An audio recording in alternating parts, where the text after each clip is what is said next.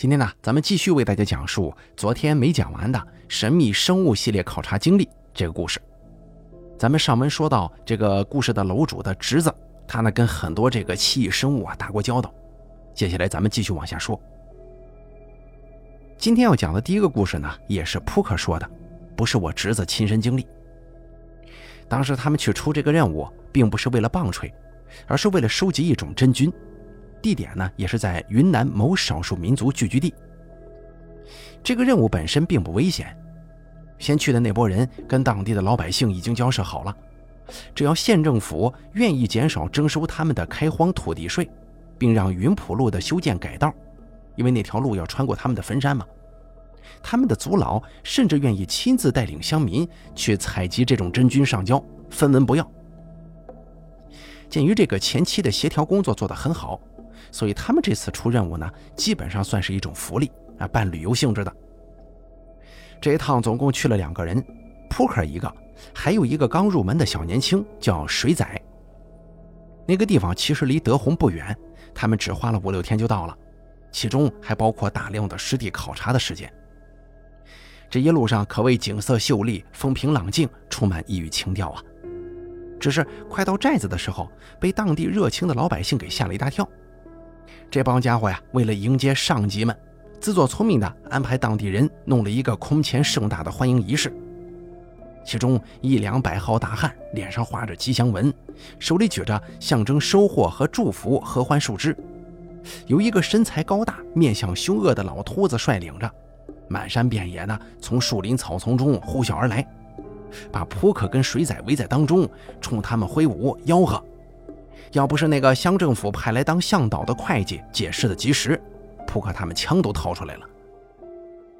他们在那个村寨里休整了一夜，第二天清早就由那个老秃子族老啊亲自带队前往他们的坟山采集菌体样本。这个坟山离他们的村寨并不远，步行个把小时就到。一路上，那个老秃子絮絮叨叨的说个没完，无非就是想进一步确定这个土地税的事情。另外，他还想让乡政府把寨子里前年申请的贫困补助尽快发下来。那关于这个嘛，扑克他们又不是地方政府，既不懂也拍不了板啊，所以说起来有点支支吾吾的。那个老秃子误以为他们想变卦呀，很不高兴。要不是乡会计在里面说和，没准当时就翻脸了。于是就这样，那个老秃子带路带到坟山这个位置的时候，就再也不肯接着带了。走之前呢，只告诫他们两句话：一，菌在山下的树洞里就采得到，要采自己去弄；第二，半山以上都是先人的坟，上头有山神守着，一年一祭，外人如果有谁敢上去，死活都跟他们寨子没关系了。老头子走了以后，那个乡里的会计也没留多久，就被扑克他们打发走了。毕竟他们有些仪器和规程，看到的人少一点，总不是坏事。再说了，那终究是食肉菌呐，虽然不致命，但弄到身上脱皮化脓总是少不了的，有一定的危险性。这部里头可没给额外的人准备防护服。那个山不小，他们转一圈估计得一天，所以先根据地理环境和已知的菌种习性，定了几个大致的点开始找。他们要找的主要是菌寄体，就是一些蛇虫鼠蚁之类。如果发现他们身上长着绿色的脓包或者附着物，那么就可能是很好的祭体了。只是他们接下来找了一上午，收获非常差，原因是近来下过大雨，山下的树洞石缝有很多都被雨水泡着，这个菌祭体本来就少，结果还被沤烂了。好不容易找到了几个，基本上都不能用。到了下午五点左右的样子，那个水仔说：“这样不行啊，得往山上找。”山下有积水，很难弄的。扑克一看天都快黑了呀，他倒是有点担心那个老秃子所说的山神。像云南这边的山，有时候是有老虎的，就算没老虎，豹子跟蟒也很常见。但水仔根本不当一回事他觉得山上都是一些小灌木，藏不了什么大野兽。再者来说，还带着枪呢，真来个啥玩意儿，也只当打猎了。扑克被水仔挤兑了几句，也有点挂不住脸了，只好同意往山上走几步看看。结果刚往山上走了不到半个小时，一个长得像大老鼠一样的玩意儿跳了出来，头上顶着一大块绿巴巴的东西，就像是戴了个绿帽子似的。扑克他们眼都看直了呀，防护服都来不及穿，就直接向那东西扑了过去。那个大老鼠可能被真菌侵蚀太重了，体质很差，所以跑得并不快。但它毕竟小啊，而且是这山上的土著，这钻起灌木丛来还是很利索的。扑克他们怕追丢了，只好陪着他钻那些刺树。没过一会儿啊，身上拉的全是口子，又疼又痒。这更尖还是上山呢，其中辛苦不是一句两句就能说得清的。就这样钻了不知多久，最后在一个半截崖下把它给堵住了。两个人一个老鼠，这会儿都趴地上喘气儿呢。那老鼠到底比他们的恢复能力强多了呀，喘了几下又跳起来准备爬那岩石。这会儿扑克他们是真不行了呀，追的时候还能撑着，但是一歇下来就完全动不了了，身上那些小伤口动一下都发麻。水仔说：“要不咱们用枪把它打下来吧，有个死的总比没有强啊，活性总不会比山下那些沤了水的差呀。”扑克也没劲儿再追那个老鼠了，更没劲儿跟他比攀岩，就摸出枪来准备打。可是刚刚瞄准，就感觉腰上不知道被什么东西“砰”的一声狠狠地撞了一下。哎呦，那力道啊，就跟像是被谁打了一拳似的。扑克赶忙回头一看，只见离他不到三米远的一块岩石上，立着一个尺把长、小脸盆这么宽而且扁的东西。扑克那个方向侧面是太阳，光线有点刺眼，只能勉强瞅个大概。但他的第一印象是，是条蛇。虽然它的身子又宽又扁，但是一个碗口大的三角头，再加上吐信子，这些特征还是在的。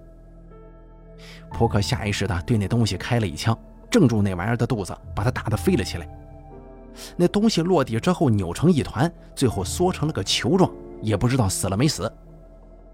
这个时候，水仔那边也开枪了，连打四枪，接着就是一声大叫。扑克心中一惊，赶忙跑了过去。他过去一看，就见水仔倒在地上，身上一个劲儿抖，眼睛瞪得溜圆，嘴里直吐白沫子。扑克赶忙把他抱起来，结果一翻他身，这才发现他嘎吱窝里头咬着一条比扑克刚才打的那只小很多的扁蛇，大概像是法国梧桐的叶子这么大。那条蛇咬住不放不说，那个大头啊，还像是在嚼肉一样，一收一收的。扑克被这场景给刺激到了。本能的抬手就是一枪，结果把那蛇头打了个稀烂，也把水仔的嘎吱窝打了个对穿。学过特种技击的人都知道，人嘎吱窝下面是很重要的穴道，被掏一下能致命。水仔那血呀，立马像是开了水龙头似的往外喷。扑克当时有点懵了呀，赶紧翻出救生包，把维克像是不要钱似的往那伤口四周一顿狂喷，足足把一瓶两百毫升的维克喷了一半。那半边肩膀都硬成块了，血才收住的。然后他又用止血胶带牢牢地把伤口缠紧。这都弄完了，再看水仔，发现他眼闭上了一些，白沫也不吐了，身子也不抖了。扑克大大的松了口气。但是过了没一会儿，他又感觉不太对呀。他爬过去把水仔的眼睛扒开来一看，发现瞳孔都开始放大了。像扑克他们这种出外勤的，一般都带着蛇药，通常是针剂。既防出血毒，也防神经毒，用颈静脉推注效果很好。扑克给水仔推了一支，发现没什么动静，索性又推了一支，这才开始发热了。后来哼哼了两声。扑克打着手电，把他眼睛扒开来，仔细看了好一会儿，心中这块石头这才算是落了地。这会儿天已经全黑了呀，扑克不敢背着水仔在夜里走山路。他们现在的位置已经有点高了，又不是沿着山路上来的。且不说黑灯瞎火的，再出来一条扁蛇，就是迷个路、滚个山坡什么的，两个人怕是吃不消啊。他们带的通讯设备也白费了，最近的联系电话在乡政府那边，就赶过来最快也得三天呢。于是扑克只得把水仔搬到山崖下，找了一块大点的石头爬上去，打算在那儿熬上一夜。而这一夜也是扑克长这么大最凶险、最难熬的一夜。对于那一夜，扑克是这样形容的：完全没有月光，黑的就像双目失明一样。然后不知道是什么东西，足有七八只，像炮弹一般在身边和头上窜过。有一只啊，甚至还跳到他背上颠了他一下呢。扑克抱着水仔一动都不敢动，他认为那些窜来窜去的东西可能是想要狩猎他，所以他本能的屏住呼吸，尽可能的不发出一丁点声音。那个东西发出一种类似母鸡下蛋一般短促的叫声，好像是在互相联络。他觉得这些东西四面八方都有，但是不敢打开手电筒看呢，他怕一旦有光亮，那些东西就会全都窜上来。这种情况持续到下半夜才渐渐消停。他不确定那些玩意儿是不是走了，仍然一动都不敢动。这个时候，水仔又发了一次高烧，扑克想给他喝点水。但是，一摸水壶，发现上头瘪了一块，还有两个小洞，水早就漏光了。最后没办法，扑克就拿刀把腕子抹开，给水仔喂了几口，好歹把他糊弄睡了。在此期间，水仔冷不防地说了几句胡话，声音不小，把扑克吓得半死。但好在没什么东西窜过来。就这么熬着，熬到早上五点多钟的时候，天开始麻麻亮了，能看到四周东西了。扑克这才稍稍松了口气。水仔一直没醒，不过脸色没有先前这么差了。扑克觉得很对不住水仔呀，如果不是失手开了那一枪的话，事情肯定不会弄成这样。事实上，扑克自打那个任务之后啊，就再也没带过枪了。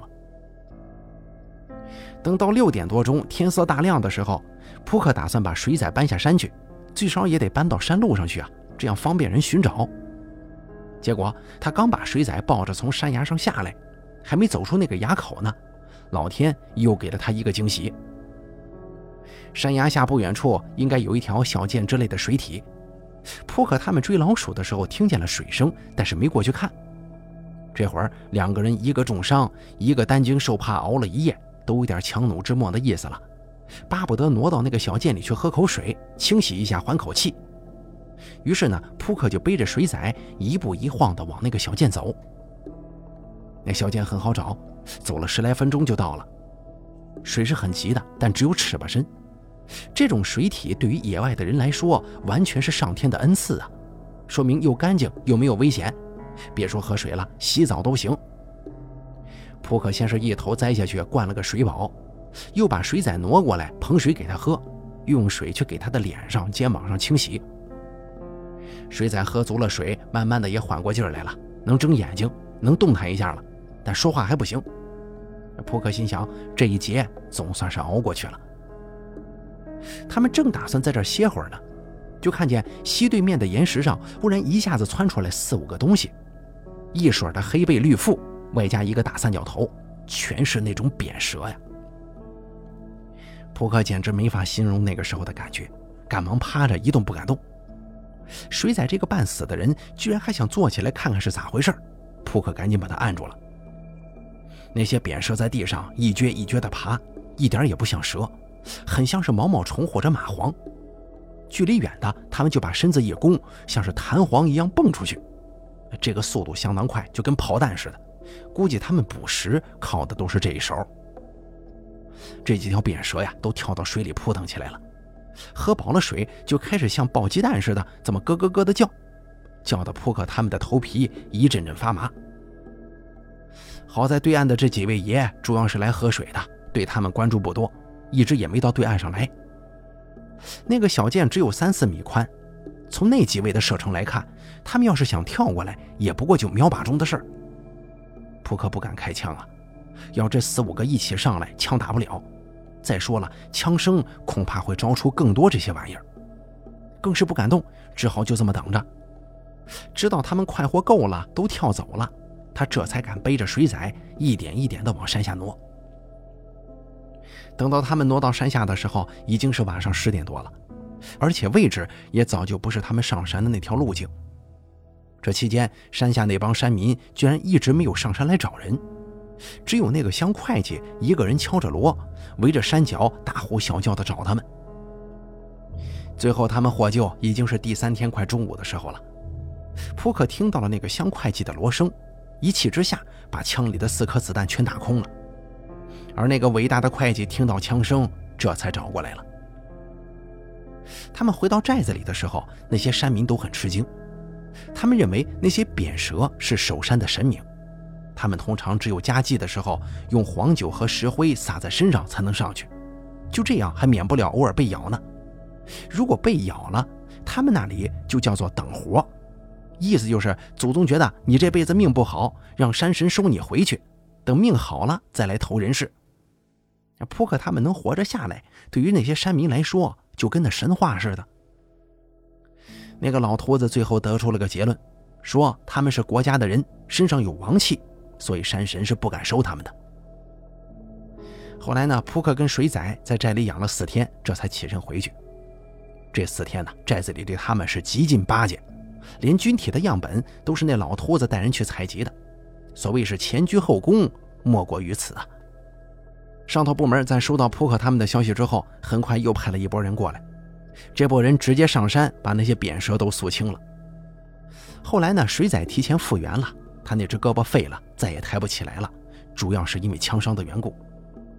这一点扑克脱不了干系。不过水仔并没死，但是也没感谢他的救命之恩，两相之下算是扯平了。从那之后，扑克出任务就再也没带过枪。至于那扁蛇，基本上可以确认是一种眼镜蛇的变种，虽然毒液量很大，但毒性呢比起日本那边叫棒槌的同类差了很多，呃，价值也是有限的。再给大家说下一个故事啊，这次要讲的这个神秘生物啊。是我侄儿他们去捉的，地点是一个大山生态的原始森林当中。这回他们去的可是第一批。消息来源是湖北的一个官家上报，说那里闹野兽，经常下来拖他们乡民养的猪，还拍了一张照片，准备拿到实验室去发表。不过实际上啊，这张照片在竹山就被扣下了，然后辗转数遭，放到我侄儿他们部门的档案桌上了。那张照片拍得非常清晰，上面的场景是一个背阴的山坡，山坡上有一匹肩高足有一米八的黑色骏马，正在欢快地进食。只是它的马头不是埋在草里，而是埋在一只大猪的腹腔之内。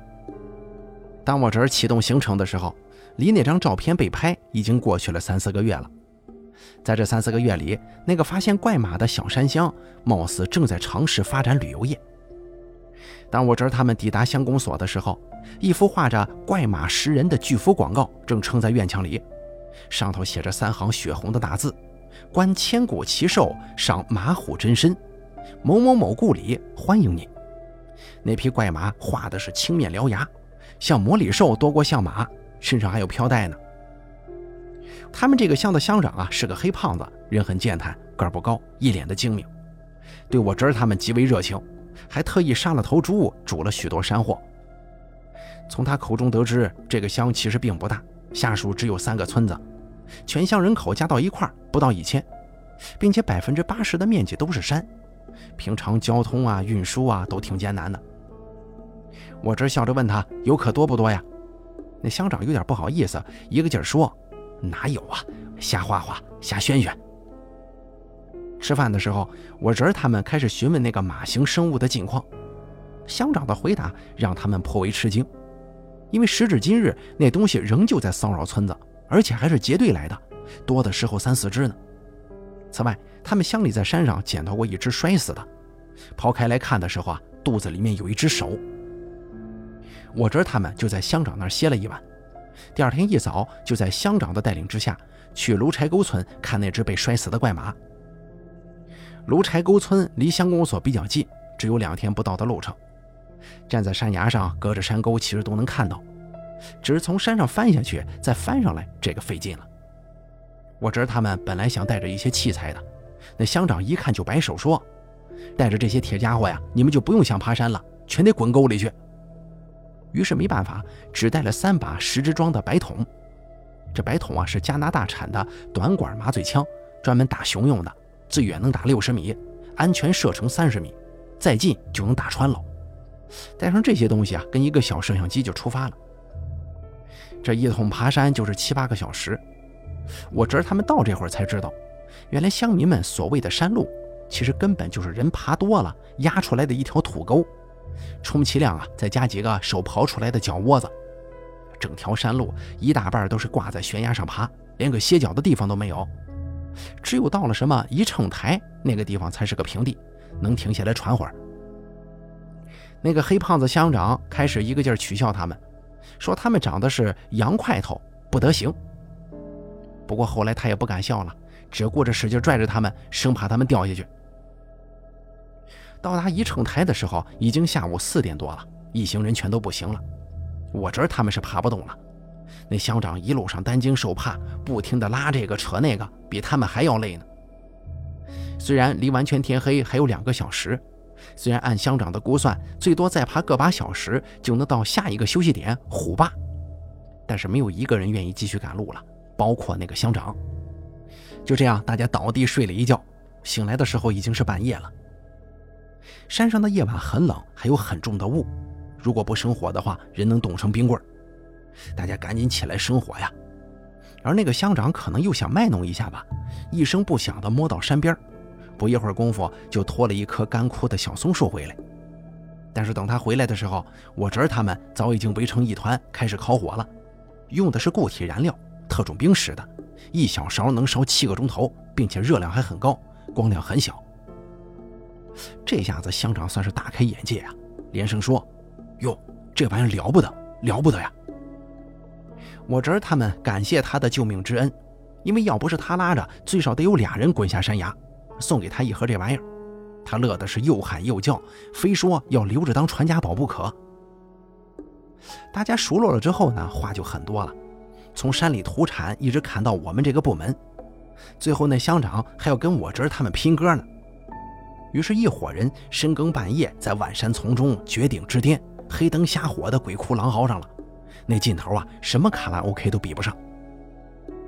一直嚎到后半夜，大家才消停下来。但是都弄兴奋了呀，谁也睡不着，就这么靠在一起眯着。刚眯了没一会儿，就听见身后的山梁上远远的传来两声非常难听的怪叫。乍一听啊，像是老瓜鸟在叫，但声音拖得很长。我侄儿他们一咕噜爬起来，拿出红外摄像机向那边一扫，但是又什么都没看见。那乡长认为一定是山里的什么鸟，没啥稀奇的，他之前也听到过一两回这动静。但是我侄儿他们却不这么认为，因为鸟叫跟兽叫是有区别的，最明显的就是声长。鸟叫声尖亮，变调多，但是气短，一般很难拖拽长音。能一口气拖出长声的只有野兽，而且一定是大型野兽。不过这乌漆麻黑的，山势又险峻，谁也不可能过去看个究竟啊。于是大家也只好重新躺下，等天亮再说。这个时候，前方的山坡上忽然野怪叫了起来，一叫就是四五声，而且这叫声听起来呀，似乎离他们并不算远。要说三更半夜荒山野地里听到这动静，心里不毛那是假的呀。但要真说怕吧，还倒不至于。我侄儿他们在部门里混了几年了，各种幺蛾子都见过不少。这会儿有五个人，还有三只白桶，胆气非常壮啊。他们商量了一下，决定让我侄儿跟一个叫包公的人过去查看一下，其他人在原地留守。夜里在这种山路上走是很危险的，一不小心就会滚坡，所以两个人要用绳子系着腰，互相牵着走，发现不对头就得停下来。当时呢，我侄儿跟包公走了不过五十几米，前面就开始有点陡了，用夜视摄像机一扫，发现是一个斜坡，横着从断崖下面弯上去了。这种地方只有白天能过，晚上走算是作死了。于是他们呢就在那停下来看一看情况。我侄儿爬到悬崖边用摄像机上下扫了一遍，但还是什么都没看见，那怪声也没再叫了。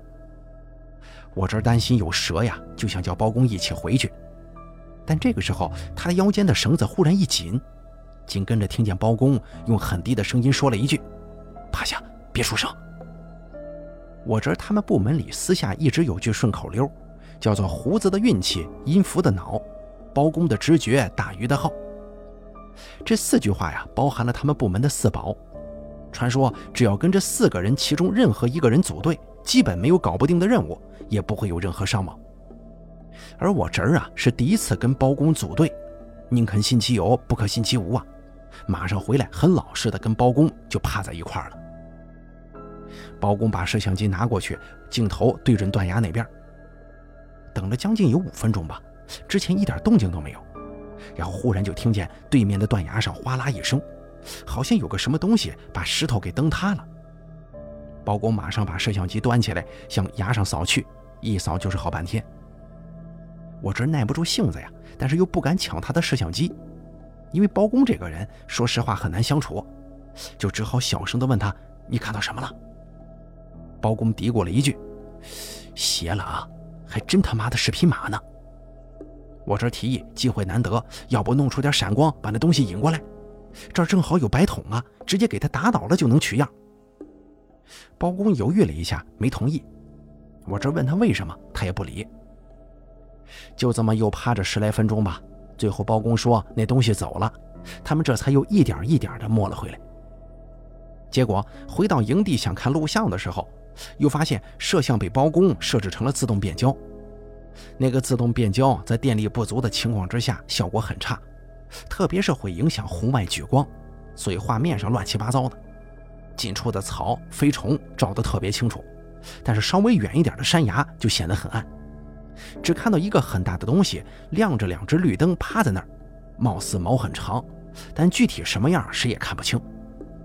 只有最后那东西哗的一下跳起来，往山下这么一窜的时候，才看了一个大概轮廓，的确是像匹大马。我这很郁闷呢，对包公的意见很大，但是也不好发作，毕竟论干架、论资历、论职位，包公都比他高出一头。其他两个人也是颇有微词啊。都觉得这是个好机会，就算不引过来，直接用白桶对着山崖上打，那距离差不多也够了。但是包公还是不理人，也不解释，反正没有人敢正面跟他闹，连族长都忌惮他三分。倒是乡长支持包公，乡长说：“不打是对的嘞，那个山坡坡就两三米宽，万一打不到，那东西冲下来，躲都没地方躲。”第二天早上，大家都起来了。让乡长跟一个手脚麻利的人爬到那个山崖上去看。看了的人回来说，那崖上有几个碗口大的泥蹄印不是很清楚，但能看得出是三指的，两前一后，不太像是马。另外，他们还带回来几绺毛，说是石头缝里夹着的，可能是那玩意儿在上面蹭痒痒留下的。这毛很刚，有点像猪鬃，但是比猪鬃长得多。本日无话。因为头天夜里的事儿，大家心中都有点不痛快，所以也就没太多的话好讲，就是一直爬山。晚上还是歇在一个山凹里。当天晚上没啥动静，大家说了几句就各睡各的觉，那东西也没来。真正到达那个村子是在第三天中午，去的时候村子里正在歇晌，大部分人都在地里。那个村子所处的地势是围在山中的一处平地，背后是大山。北、南、东有三条溪，平地上有田，边上还有梯田，种了很多油菜、小麦之类的，黄的、绿的都得滴出水来。每家门前门后啊，还有几棵柑橘。养的鸡超多呀，一大片一大片的都在山坡的草丛里找食儿，还混着几只鸭和鹅。总体来看呢，相当之宁静祥和。他觉得所谓的世外桃源，估计也就是这个样吧。不过很快，这里的狗就给他们留下了完全相反的印象。他们起先只在路面上看见一两只土狗拦着路叫，结果没走几步，就看见四周的田里头“哗”的一声站起来十来只，一窝蜂地窜出来，围着他们狂吠。就连对面山坡上的鸡群里也站起来许多狗，跟这边遥相呼应。一时间呢，满山遍野都是狗叫，声势震天。乡长见了之后，赶紧上前用土语驱赶，不过用处不大。后来有几个村民慌里慌张地跑过来，吼了几嗓子，才把这些狗给赶开的。来的这几个村民里啊，有个三十来岁的男人，精瘦精瘦的，就是他们的村长。那摔死的怪马的尸体，就是他采药的时候发现的。行了，这整个系列故事呢，说到这儿就彻底没了。不过大家听了可能跟我一样的感觉，就好像是他最后没写完似的。但是我在网络上查了很久啊，因为现在天涯论坛没有了嘛，也查过很多关键词啊，以及搜索的其他的内容，但是都没找到比我现有的这个文案更全的。所以说咱只能讲到这儿了，因为后面就没有了嘛。不过大凯这么在网络上一搜啊，还真发现了有很多类似的文章。如果大家以后感兴趣的话呢，呃，咱可以找一找这种类型的故事给大家讲讲。不过我看咱们的评论区啊，在上集部分的时候啊，有很多人说：“哎呦，这是真的还是假的呀？”大概在这儿告诉大家啊，在以前的天涯论坛呢，有很多人在这个作品的前期写的可以说是充满了悬念和充满了神秘的，但是到最后呢，有很多的写手或者说楼主，他就会说上一句话，说欲知后事如何，请关注我的某某某小说。哎，一下子就把这个故事内容拐到小说上去了。咱也不知道写下这篇文章的这个楼主有没有这么做，但他这个帖子好像更到这儿就没了，后续貌似也没什么交代啊。但以前这么做的这个天涯论坛的这个这个写手有不少，前头说的可真了，还有什么部门的、什么地址的，怎么着怎么着的。其实，在咱们的网络上有很多这样的故事，打着某某某旗号的，哎，国家的某某部门的来处理什么神秘事件的，说的跟真的一样，说地址啊，具体是哪条街哪条巷都给你说出来。但其实呢，那些都是呃人为编写出来的故事，并不真实啊。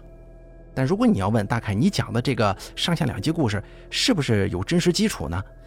大凯个人认为啊，夸张的成分极多，也就是写作的成分很多。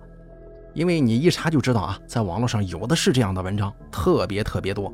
这个真不是说什么泄露机密啊，这个不存在的，就是一些网络文章。如果真涉嫌机密的话，那怎么可能当年在天涯论坛这么火，没人管他呀？哎，不是这么个事儿啊。希望大家能够理解吧。凡是大凯讲的故事，就不必问个真假，哎，听着过瘾就好，当个故事听就行，还有其他的都无所谓了。咱们本期这个连载故事上下两集呢，就给大家做完了。虽说有些意犹未尽吧，但是还是很精彩的。其中给大凯印象比较深刻的，就像那个巨大的蚂蟥一样的把人整个包裹住，那那一段，呃，给大凯的印象是非常深刻的。我感觉这一段还是比较不错的，有点真实性。因为以前我好像看过，在国外发现过这种巨型蚂蟥。因为这个蚂蟥这东西，它并不是说，哎，就这么细长条，它的身子是很软的。有的时候它这么铺展开来，吸附在某个物体的表面上之后，它会把自己变得很薄很宽。